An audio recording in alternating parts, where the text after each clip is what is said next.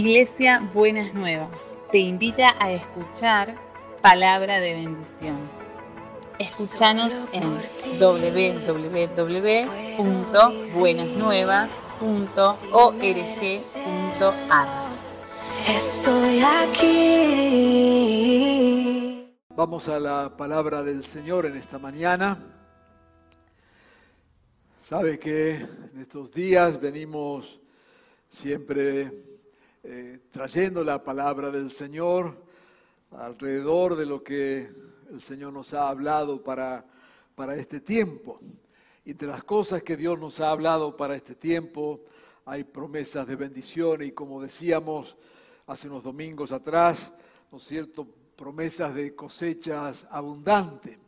De tal manera que decíamos que, basados en la palabra del Señor, que el que siembra alcanzaría al de la cosecha, es decir, el que está cosechando se demoraría tanto tiempo cosechando, ¿eh? que ya cuando vino otra vez la, etapa de sembrar todavía iba a estar cosechando allí. Así que creemos esta palabra del Señor y por lo tanto la palabra del Señor nos desafía. ¿eh? La palabra no es solamente para dejarla allí y creerla, ¿eh? sino que esa esa fe en la palabra tiene que transformarse en acción. Y entonces Dios nos desafía a obrar y a tener las expectativas de acuerdo a esa palabra que Él nos ha dado. Vamos a comenzar leyendo el libro de Génesis, capítulo 13, versículo 15.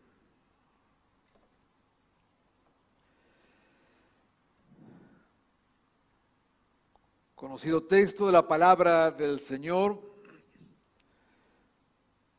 cuando vino aquella promesa sobre Abraham. Yo te daré a ti y a tu descendencia, le decía Dios, para siempre, toda la tierra que abarque tu mirada. Dios prometía te daré a ti y a tu descendencia toda la tierra que abarca tu mirada. La palabra del Señor para este día es hasta donde llegue tu mirada. Según lo que leemos en este eh, texto de, de Génesis, la promesa de bendición del Señor estaba atada de alguna manera a la mirada que podía tener Abraham. O sea, si la mirada que él tenía era corta, la promesa era corta. O sea, Dios no, no se asustaba por lo que Abraham podía eh, pedirle. Dios le dice, mira, hasta donde seas capaz de ver, hasta donde lleguen tus ojos, es lo que te voy a dar. Y ahí ese texto encierra un enorme principio en la palabra de Dios y que tiene que ver con las bendiciones del Señor. ¿Eh? miradas cortas, promesas cortas. ¿Eh? miradas chicas, promesas chicas. Dios no tiene límites, somos nosotros los que le ponemos los límites a Dios. Hay personas que en verdad tienen eh, visiones muy cortas, muy pequeñas, muy a corto plazo. Muchas veces hemos hablado de esto, ¿no es cierto? Personas que la vida para ellos es ir zafando. Y bueno, viven zafando mueren zafando. ¿Eh? Salvo el último día que no pudieron zafar, fue. Toda la vida lo hicieron así. Pero Dios nos desafía en su palabra a que en verdad podamos vivir con una visión amplia, grande. Y toma esta palabra en este día, hasta donde llegue tu mirada allí donde estás, en lo que estás haciendo, en tu hogar, tu familia, ministerio, lo que fuera, hasta donde llegue tu mirada. Ahora, déjame avanzar un poquito más con este texto, sobre esta promesa. Vamos a leer en Génesis otra vez el mismo capítulo, pero vamos a poner en contexto esta palabra. Versículo 8 al 17. Génesis 13, versículo 8 al 17. Así que Abraham le dijo a Lot, Lot era un sobrino de, Abraham que estaba junto con Abraham. No debe haber pleito entre nosotros, ni entre nuestros pastores, porque somos parientes. Allí tienes toda la tierra a tu disposición, le dijo Abraham a Lot. Por favor, aléjate de mí. Si te vas a la izquierda, yo me iré a la derecha. Si te vas a la derecha, yo me iré a la izquierda. Lot levantó la vista y observó.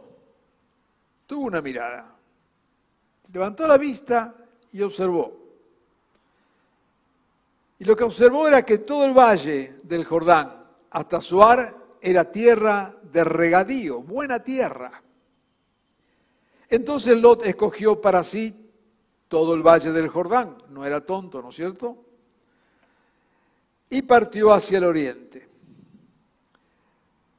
Después de que Lot se separó de Abraham, el Señor le dijo, Abraham, levanta la vista, otra mirada, desde el lugar donde estás y mira hacia el norte, hacia el sur, hacia el este, hacia el oeste, y aquí viene el texto que habíamos leído, yo te daré a ti y a tu descendencia para siempre toda la tierra que abarca tu mirada. Multiplicaré tu descendencia como el polvo de la tierra. Si alguien puede contar el polvo de la tierra, también podrá contar tu descendencia. Ve y recorre el país a lo largo, a lo ancho, porque a ti te lo daré. Es interesante acá que tenemos en este mismo texto, ¿no es cierto? Tenemos ahora estas dos miradas. Acabábamos de leer que Dios le dice a Abraham, ¿no es cierto? Mira, levanta los ojos y mira hasta donde alcancen tus ojos, es lo que yo te voy a dar. Pero la verdad que la palabra de Dios siempre, por supuesto, tenemos que ponerla, ¿no es cierto?, en el contexto, tenemos que ponerla en su situación, tenemos que compararla con otros textos de la palabra del Señor. No podemos quedarnos con un texto nada más. Y cuando vemos entonces, acá vemos que en verdad hubo otro que tuvo otra mirada. Así que cuando hablamos de esta promesa del Señor, hasta donde llegue tu mirada es lo que Dios nos va a dar, no tenemos que olvidarnos que hubo alguien que levantó los ojos y que miró. Y miró y vio una tierra próspera, una tierra fértil, buena tierra, y dijo, ok, ya que me dicen que tengo que mirar, yo voy por ahí, yo quiero esa tierra. Y Abraham que le dijo, ok, anda. Todos conocemos la historia y si no la recordamos, que de hecho Lot tomó posesión de esa tierra y se metió en un lío. Se acercó a la tierra de Sodoma y de Gomorra y terminó en un verdadero desastre, en un desastre total, para él, para su familia, para todo. Entonces decimos, Señor, ¿cómo es esto? Porque si por un lado nos dice levantar la mirada y te voy a dar, por otro lado acá tenemos a alguien que levantó la mirada, miró y le fue un desastre. Entonces creo que acá hay algún detalle que es la clave para nosotros en este tiempo. Es qué es lo que miramos y cómo miramos. Lo que Lot miró, y acá viene eh, el tema, cuando él miró, él buscó en la mirada, ¿no es cierto?, qué era lo más a sus propios ojos, qué era lo más conveniente que era de donde podía sacar más beneficio. No era una mirada de fe, sino una mirada concretamente humana, donde él esperaba mm, buena tierra, buenas cosechas, mayor beneficio. Entonces dice, yo voy para acá. Es lo que yo llamaría en esta mañana, y acá está la clave del asunto, ¿no es cierto? Cuando miramos basados en nuestras propias expectativas, en nuestra propia sabiduría, en nuestros propios cálculos. Decimos, yo quiero ir para allá porque yo ahí, yo estoy viendo la bendición, entonces yo voy para allá. La mirada de Abraham era diferente, porque la mirada de Abraham no estaba basada en sus cálculos, no estaba basada en lo que sus ojos veían, decía, buena tierra, voy para allá sino que estaba basada en lo que Dios le había prometido. Estaba basada en una vida puesta en las manos de Dios.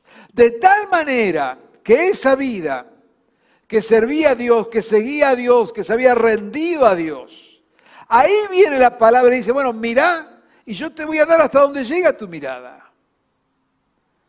Porque hay otros que miran, no a partir de la fe, no a partir de una relación con Dios, sino que miran buscando, bueno, su propio beneficio.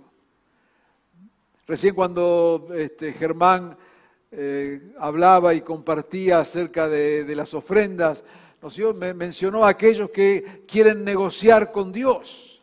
¿Mm? Y hay todo un evangelio que se llama el Evangelio de la Prosperidad, que usted lo habrá este, visto y lamentablemente escuchado por muchos lados, inclusive canales cristianos que son una desgracia transmitiendo semejante herejía. De negociar con Dios. Pone tanto, Dios te da tanto, pone tanto, y después todavía hacen maratones ahí de días pidiendo plata, inescrupulosos que ensucian el Evangelio. En nombre de Dios todavía. Qué cara dura que son. Entonces, negociando con Dios. Ahí no hay promesa de Dios, ahí no hay bendición de Dios. Porque lo único que buscan es su propio beneficio. A ver si yo le doy 10 a Dios y Dios me devuelve 15 o 20. Tengo una mala noticia. No trates de negociar con el rey de los judíos. No te va a ir bien. No es así la cosa. No es cuando queremos la bendición desde un sentido egoísta, donde hacemos los cálculos y entonces, bueno, vamos por este lado para que Dios me multiplique por acá. No es así. No es así. Lot tuvo, abrió sus ojos, miró, escogió, digamos, hizo todo lo que tenía que hacer. No, porque lo hizo con una visión equivocada, lo hizo con un propósito equivocado. Equivocado en el sentido que está bien, para él quería lo mejor, no, eso no, está mal de ninguna manera. Pero era la ambición lo que lo motivó. Y Dios no se hace socio de esas cosas. Pero cuando afirmados en el Señor, creyéndole a Dios, somos capaces de levantar nuestra mirada, no buscando la bendición de corto plazo, no en un sentido egoísta, sino cuando levantamos la mirada, Dios nos dice, mira, hasta donde llega, ahí te voy a dar. Hay un, un texto allí en Santiago capítulo 4, versículo 10. Dice, pedís y no recibís, porque pedís mal para gastar en vuestros deleites. O sea, ¿qué son las cosas que nos motivan? Pero cuando nuestra motivación es correcta, cuando en verdad estamos descansando en el Señor, cuando en verdad queremos confiar en Él, entonces levantamos la mirada y Dios nos dice lo que abarca tu mirada. Yo te daré. ¿A dónde se levanta tu mirada hoy?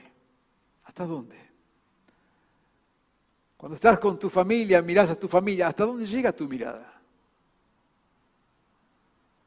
¿O en tu ministerio?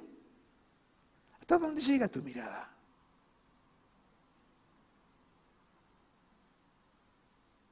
¿Hasta dónde llega la mirada? ¿Nos animamos a confiar? Para aquellos que están todavía buscando pareja, para armar una familia, ¿hasta dónde llega tu mirada? Ser fuentes de, bendición, que seamos en verdad un templo para el Señor. ¿Hasta dónde llega tu mirada? O tu mirada va a ser como la de Lot si eres un varón, entonces vas a decir, bueno, voy a buscar a ver la chica más, mi mirada es buscar la chica más linda con los suegros con la mayor cantidad de plata posible. Esa es la mirada de Lot. que tenga el mejor trabajo, que tenga los mayores recursos, eh, porque ahí voy a tener la bendición. Otra vez, la mirada del otro. Ahora, está bien, yo no te estoy diciendo que te cases con el más feo y más pobre. ¿No es cierto? Tampoco tanto. Pero la cuestión es, ¿qué es lo que está detrás de tu mirada? ¿Cuánto en verdad confías en el Señor y descansas en Dios y buscas en el Señor y levantas tu mirada para honrar a Dios, para agradarle, para vivir una vida plena en el Señor? En cualquier área de la vida. Yo quiero invitarte en esta mañana a que tengas una mirada de larguísimo alcance, confiando en el Señor, descansando en el Señor. El Salmo 123, 1. Dice, Señor, hacia ti dirijo la mirada. Hacia ti, cuyo trono está en el cielo. Proverbios 4, 25 dice, pon la mirada en lo que tienes delante, fija la vista en lo que está frente a ti. Sea, levantamos la mirada y lo primero que tenemos que mirar es a nuestro Señor. ¿Para dónde miramos? Hacia ti dirijo la mirada, decía el salmista. Hacia ti, cuyo trono está en el cielo. Primer lugar para mirar, el trono del Señor. Señor, vos estás en el trono. Y yo creo en lo que has prometido y levanto mi mirada y te veo allí en el trono y porque estás en el trono, me animo, Señor, a tener una mirada de larguísimo alcance. Me animo, Señor, a esperar mucho de ti, a confiar en ti, porque vos, Señor, estás en el trono. Mi mirada no es una mirada al vacío. Tampoco miramos para las circunstancias, ¿no es cierto? Porque la verdad, y en especial en estos días que estamos viviendo, si miramos las circunstancias, estamos totalmente perdidos. Recuerda el texto de Mateo capítulo 14 verso 22, aquel bien conocido episodio de cuando Jesús está en la barca. Enseguida Jesús hizo que los discípulos subieran a la barca y se le adelantaron al otro lado mientras él despedía a la multitud. Después de despedir a la gente, subió a la montaña para orar a solas. Al anochecer estaba allí él solo. Y la barca ya estaba bastante lejos de la tierra, zarandeada por las olas porque el viento le era contrario. En la madrugada Jesús se acercó a ellos caminando sobre el lago. Cuando los discípulos lo vieron caminando sobre el agua, quedaron aterrados. Es un fantasma, gritaron. Pero Jesús les, dio, les dijo enseguida, cálmense, soy yo, no tengan miedo. Y entonces Pedro, que siempre tenía el don de hablar cuando no tenía que hablar, Dijo, Señor, si eres tú, mándame que vaya a ti sobre el agua. Y Jesús le dijo, ok, vení. Pedro bajó de la barca y caminó sobre el agua en dirección a Jesús. Pero al sentir el viento fuerte, tuvo miedo y comenzó a hundirse. Entonces gritó, Señor, sálvame. Enseguida Jesús le tendió la mano y sujetándole le respondió, hombre de poca fe, ¿por qué dudaste? Cuando subieron a la barca se calmó el viento y los que estaban en la barca lo adoraron diciendo, verdaderamente tú eres el Hijo de Dios. Bien conocido este episodio y este texto, cuya enseñanza central tiene que ver dónde ponemos los ojos. Mientras la mirada de Pedro estaba puesta en el Señor, todo iba bien. Hasta caminaba por encima del agua. Cuando la mirada de Pedro bajó sus ojos y se puso a ver alrededor lo que tenía y cómo estaba la situación. Comenzó a hundirse. Creo que es el ejemplo más claro de lo que nos puede pasar a nosotros cuando miramos en el lugar equivocado.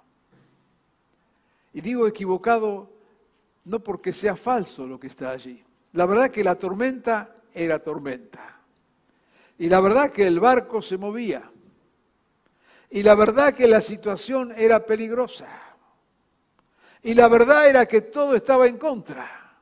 Esa es la verdad humana. Ahora, cuando caminamos mirando la verdad humana, acá nos dice la palabra, ¿sabe cuál va a ser el resultado? Te vas a hundir. Ahora, pero usted dirá, pero pastor, este, ¿cómo es esto? No, mira, Pedro estaba mirando bien. Todo lo que él miraba era verdad. Se veía él arriba del agua, veía la tormenta, veía los vientos, veía que el barco iba para un lado para otro. ¿Quién no va a tener miedo? El problema era que en vez de moverse en lo que Jesús le había dicho, vení Pedro, olvídate de los temas, yo te llamo, vos vení. Mientras caminó así, caminó sobre el agua. Mira, todos somos conscientes que estas situaciones que estamos viviendo, entre tantas cosas que nos ha producido, ha sido como una clausura de horizontes, como que nos hemos achicado. Porque claro, nos da miedo. Cuando empezamos el año, hace justo un año, enero, febrero del año pasado, Empezamos el año lleno de ímpetus, planes, proyectos, todo teníamos perfectamente programado. Hasta que llegó marzo. Y se acabó todo. Entonces, claro, ya pasó un año. Y nos damos cuenta que hay un montón de cosas que seguimos sin manejar. Que se nos escapan totalmente de los cálculos que no alcanza nuestra sabiduría.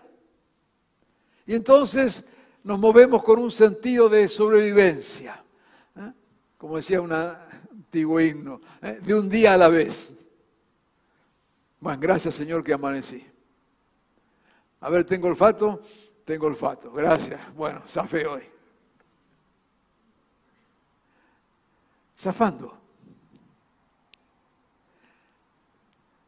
Pero Dios nos dice en esta mañana, levanta la mirada.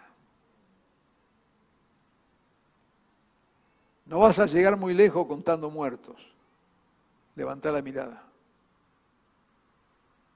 No negamos la gravedad de los tiempos que vivimos. No lo negamos. La pregunta es si como hijos de Dios los tiempos que vivimos van a marcar nuestra agenda o la va a marcar Dios. Ese es el desafío. Así que estos tiempos no tienen que ser tiempos de clausura, tienen que ser tiempos de fe, de aferrarnos a lo que Dios ha dicho, a lo que Dios nos ha prometido, de aferrarnos a lo que Dios pone en nuestro corazón y levantar la mirada. Y Dios nos va a dar para ser fiel a su promesa. Mira en tu hogar, mira en tus negocios, mira en tu ministerio. No te encierres, no achiques, no acortes tu mirada. No andes haciendo cálculos hasta cuándo llegas. La matemática de Dios no tiene nada que ver con las matemáticas comunes. Los tiempos de Dios no tienen nada que ver con los tiempos comunes. ¿Dónde pones tu tiempo? ¿Dónde pones tu fe? Si tu fe está puesta en que 2 más 2 es 4, pues 2 más 2 siempre será 4. Ahora, la matemática de Dios es un poco diferente. La matemática de Dios, 2 más 2 puede ser este 1, como puede ser 40 millones. No funciona de esa manera. Tenemos que decidir qué queremos mirar. Y Dios nos anima en esta, en esta mañana hasta dónde llegue tu mirada. Por eso dirá allí en Hebreos capítulo 12, versículo 1 al 2, que corremos esta carrera. Pero fíjese lo que dice. También nosotros estamos rodeados de una multitud grande de testigos. Vamos a despojarnos del lastre. ¿Sabe quiénes eran los testigos? porque le está hablando acá a la iglesia. Los testigos eran los mártires, eran los que habían muerto por causa del Evangelio. ¿Me entiende? Esa era la circunstancia real. ¿Y qué dice el autor de Hebreos? Dice, tenemos alrededor nuestro una nube de testigos, multitud de testigos. ¿Quiénes son? Los que murieron a causa de la fe. Los que los mataron, los apedrearon, le cortaron la cabeza. Esos son los testigos. Esos testigos no eran gente que terminó la vida hop para arriba y se miraba flaco acá, estoy con toda, dale nomás, que vos podés. No. Era todos gente que había terminado mal, humanamente hablando. Habían dado su vida, le habían cortado la cabeza, lo habían apedreado. Mártires. Eso era la nube de testigos. Eso es lo que estaban en la tribuna diciéndole y diciéndonos, vamos, dale. Ahí con la cabeza colgada, ¿ves? La vean, ¡pum! Dale. No eran los súper exitosos. Entonces, ¿qué dice el autor de Hebreo?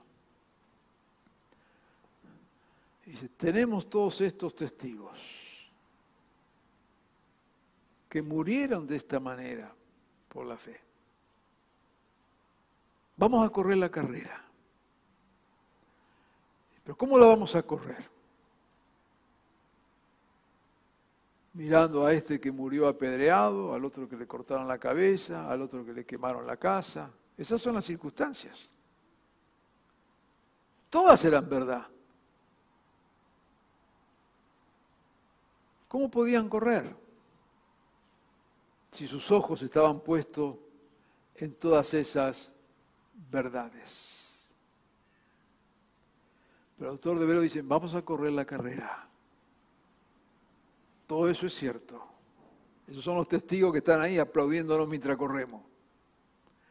Pero vamos a correrla poniendo los ojos en Jesús. Nunca negamos la realidad.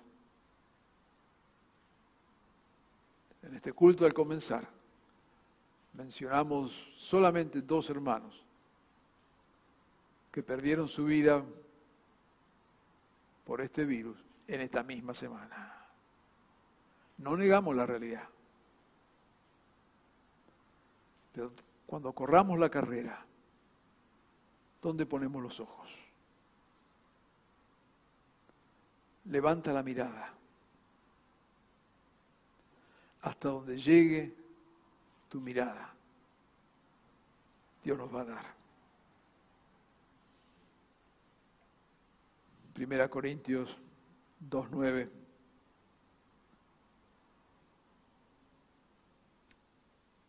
Como está escrito, y cita al profeta, cosas que ojo no vio, ni oído yo, ni han subido en corazón de hombre son las que Dios ha preparado para los que le aman. Recordamos el texto de Hebreos 11.1. La fe es la garantía de lo que se espera y es la certeza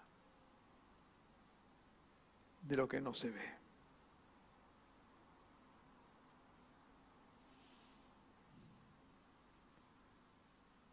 Levantar la mirada es tener una mirada de fe, en la certeza de lo que no se ve. Yo quiero invitarte en esta mañana a que levantes tu mirada y seas capaz de ver aún lo que los ojos humanos no ven, pero decláralo sobre tu vida. Créele al Señor no te limites. Hay un texto interesante allí en Hechos, capítulo 28, verso 25 al 27, que dice así, no pudieron ponerse de acuerdo entre sí y comenzaron a irse, cuando Pablo añadió esta última declaración. Había ahí toda una situación, un pleito, y empezaron a desparramar y Pablo los llama y dice, miren muchachos, dice, antes de irse quiero decirles algo. Con razón el Espíritu Santo les habló a sus antepasados por medio del profeta Isaías, diciéndole, ve a este pueblo y dile, por mucho que oigan no entenderán, por mucho que vean no percibirán, porque el corazón de este pueblo se ha vuelto insensible.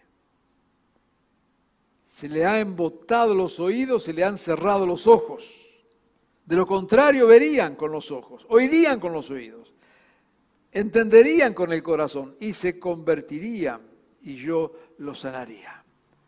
Está agregando aquí un ingrediente, ¿no es cierto? No solamente el de la fe, que ve lo que los ojos no ven, sino que dice acá que muchos no ven porque son insensibles.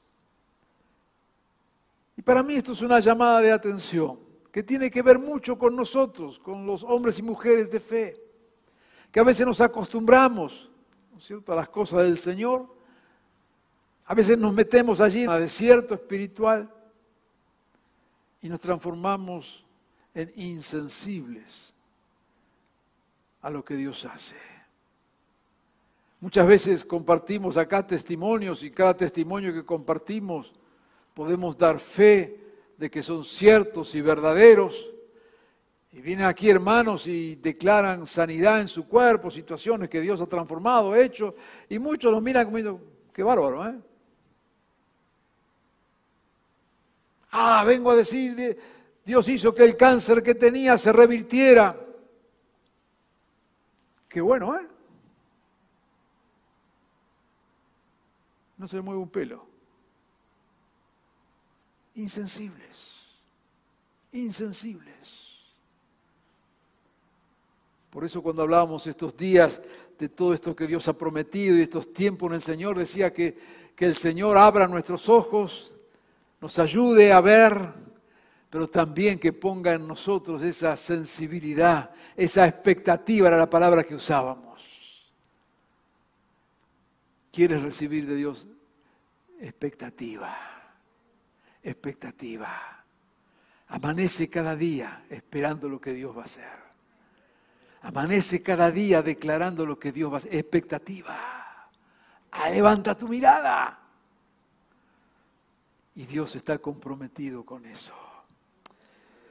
Aleluya. Toda la palabra de Dios nos muestra esta fidelidad de parte del Señor. Y espero que Dios nos esté hablando en esta mañana. Y que haya expectativas en nosotros. Y que seamos capaces de levantar los ojos. Basados en el Señor. A partir de Dios. De su gracia y de su voluntad. Pero no achiquemos el horizonte. Dios te está hablando en esta mañana. Toma esta palabra de Dios y rompe todo límite mental que tengas, declarando la verdad de la palabra de Dios. Porque sabes qué? Terminamos con esto. En Efesios 3:20 dice, al que puede hacer muchísimo más de todo lo que podemos imaginarnos o pedir. No tengas miedo en ampliar los horizontes. Dios no se va a asustar. No tengas miedo en levantar bien alto tu mirada. No le vas a ganar a Dios. Porque dice aquí que Él puede hacer muchísimo, no apenas un poquito más, muchísimo más de lo que podemos imaginarnos o pedir. si estás aceptando el desafío, levantando y que estás proclamando delante del Señor, tengo una noticia. No sé hasta dónde levantaste la mirada. Lo que sí sé es que Dios dice, Él puede hacer muchísimo más. Y vos de repente crees que sos un gran héroe, heroína de la fe, y digo yo porque yo creo esto. Bueno, Dios te dice, ok, yo puedo hacer muchísimo más. Nunca le vas a ganar a Dios en lo que Él es capaz de hacer. Nunca vas a llegar a los límites de Dios, porque Dios no tiene límites. Ese es nuestro Dios. Él puede hacer muchísimo más. No por algo mágico, por el poder que obra eficazmente en nosotros. ¿Te das cuenta de lo que dice el texto? Levanta la mirada. Dios es capaz de hacer muchísimo más de lo que estás mirando. ¿De qué manera? Ay Señor, ¿cómo lo vas a hacer ahora que no tenemos los cultos como antes? Ay Señor, ¿cómo lo vas a hacer ahora que no está la campaña de evangelización, que venía el evangelista, me ponía la mano, me tiraba al piso, Señor, ¿y ahora cómo lo vas a hacer? Por el poder que actúa eficazmente en nosotros.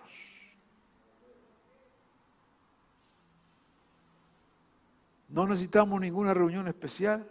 Gracias a Dios por las reuniones especiales, algún día las volveremos a tener.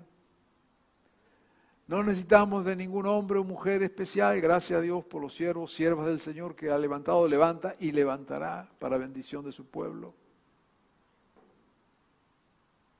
Por el poder que actúa eficazmente en nosotros. ¿Cuándo? ¿Cuando estamos en el culto? Sí, cuando estamos en la casa, también. Cuando estamos en la calle, también. Porque el poder de Dios no está encerrado en ninguna pared, en ningún templo. El poder de Dios, la multiforme gracia de Dios, no se manifiesta completamente en ningún ministerio el poder sobrenatural de Dios obra eficazmente en nosotros. Nos encanta ser pueblo, somos pueblo, somos familia, somos iglesia. Pero recuerda esto, allí donde estás, este poder de Dios, no otro, no un poder de segunda categoría, este poder de Dios está con vos. Por lo tanto, donde te encuentras, levanta la mirada y créele al Señor, porque Él hará. Quiero invitarte a que oremos sobre esta palabra. Como decíamos, ahora que vamos a orar, quizás estás levantando tus ojos, tu mirada allí en tu casa, en tu familia en los proyectos que tienes, en tus actividades, en el ministerio que Dios te ha dado. No pongas límites, no pongas límites. Dios no se va a asustar, no le vas a ganar a Dios. Pero hacelo con un corazón abierto a Dios. No meramente buscando tu propio bien como Lot. Descansa en Dios. Busca ser bendecido para bendecir. Busca que Dios te dé para dar. Amado Jesús, en esta mañana confiamos, creemos a tu palabra y venimos, Señor, con esta fe que ve lo que no se ve Queremos, Señor, levantar la mirada en esta mañana, aceptar tu desafío y creer que lo vas a hacer. Yo te pido, Señor, en este día, que tú en este momento estés bendiciendo cada mirada que se levanta. Algunos están mirando sobre sus familias, sobre sus matrimonios. Algunos están levantando la mirada sobre sus hijos. Señor, algunos están mirando sus ministerios. Están levantando la mirada en esta mañana. Otro Señor allí en sus ocupaciones, en sus negocios, en sus empresas. Están levantando la mirada, Señor. Y están escuchando tu palabra que dice, levanta los ojos. Te voy a dar hasta donde llegue la mirada. Pero Señor, nos encontramos con la manifestación de Jesucristo. Y aquello, Señor, que Dios le dijo a Abraham en el Antiguo Testamento, que le iba a dar hasta donde llegara su mirada, en Jesús, tu palabra nos dice algo más que nos vas a dar más allá de donde llegue la mirada. Porque es tu palabra la que dice que nos darás mucho más de lo que somos capaces de imaginar o pensar. Oh Señor, es tu gracia. Es tu gracia, Señor, que en el poder de Jesús, en la manifestación de tu Espíritu, no solamente nos darás aquello que en la fe podamos ver, sino aún muchísimo más. Queremos abrirnos, Señor, a esta realidad sobrenatural. Señor, queremos declarar esta verdad en este día, creyendo, Señor, que aún muchísimo más de hasta donde llega nuestra mirada tú harás.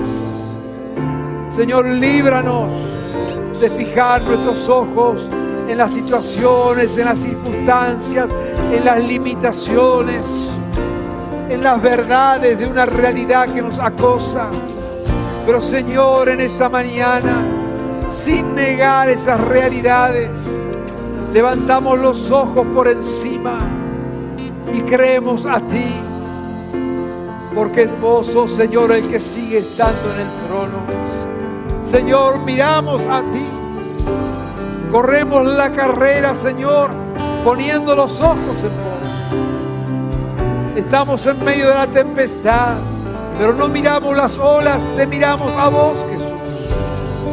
Por eso, Padre bueno, en este día, Señor, nos animamos en fe a levantar la mirada. Señor, danos sensibilidad espiritual. Danos sensibilidad para ver lo que nuestros ojos no ven. Danos sensibilidad para creer a tu palabra y en el poder de tu palabra. Danos sensibilidad, Señor, para tener expectativas de reino, para tener expectativas de manifestación poderosa tuya, Señor. Señor, danos sensibilidad espiritual para creerte, para caminar en fe, para movernos en fe, para movernos más allá de las limitaciones. Señor, danos sensibilidad para ver tu obra en nosotros, en medio nuestro. Oh Dios, es verdad, Señor, que veremos lo que nuestros ojos no ven, oiremos lo que nuestros oídos no oyen, porque son las cosas que vos has preparado para tu pueblo. Amado Jesús, decimos amén a tu palabra. Señor, nos lanzamos a creer en tu palabra y sabemos que no seremos defraudados, porque es tu poder, el poder que levantó a Jesús de entre los muertos, es el mismo poder que habita en nosotros. Y ya sea, Señor, en el culto, en esta mañana, en este lugar, o ya sea allí en las casas donde estemos, o sea, Señor, donde nos movamos esta semana, ese poder sobrenatural seguirá obrando en nosotros. Obrará en las familias, en los negocios, en las empresas, en los ministerios, en la vida cotidiana. Ese poder sin límites seguirá obrando. Señor, obrará sanando, obrará restaurando, obrará edificando. Señor, este es un tiempo donde tu poder que habita en nosotros se manifestará con toda gloria. Lo creemos, Señor, en tu nombre. Amén y amén.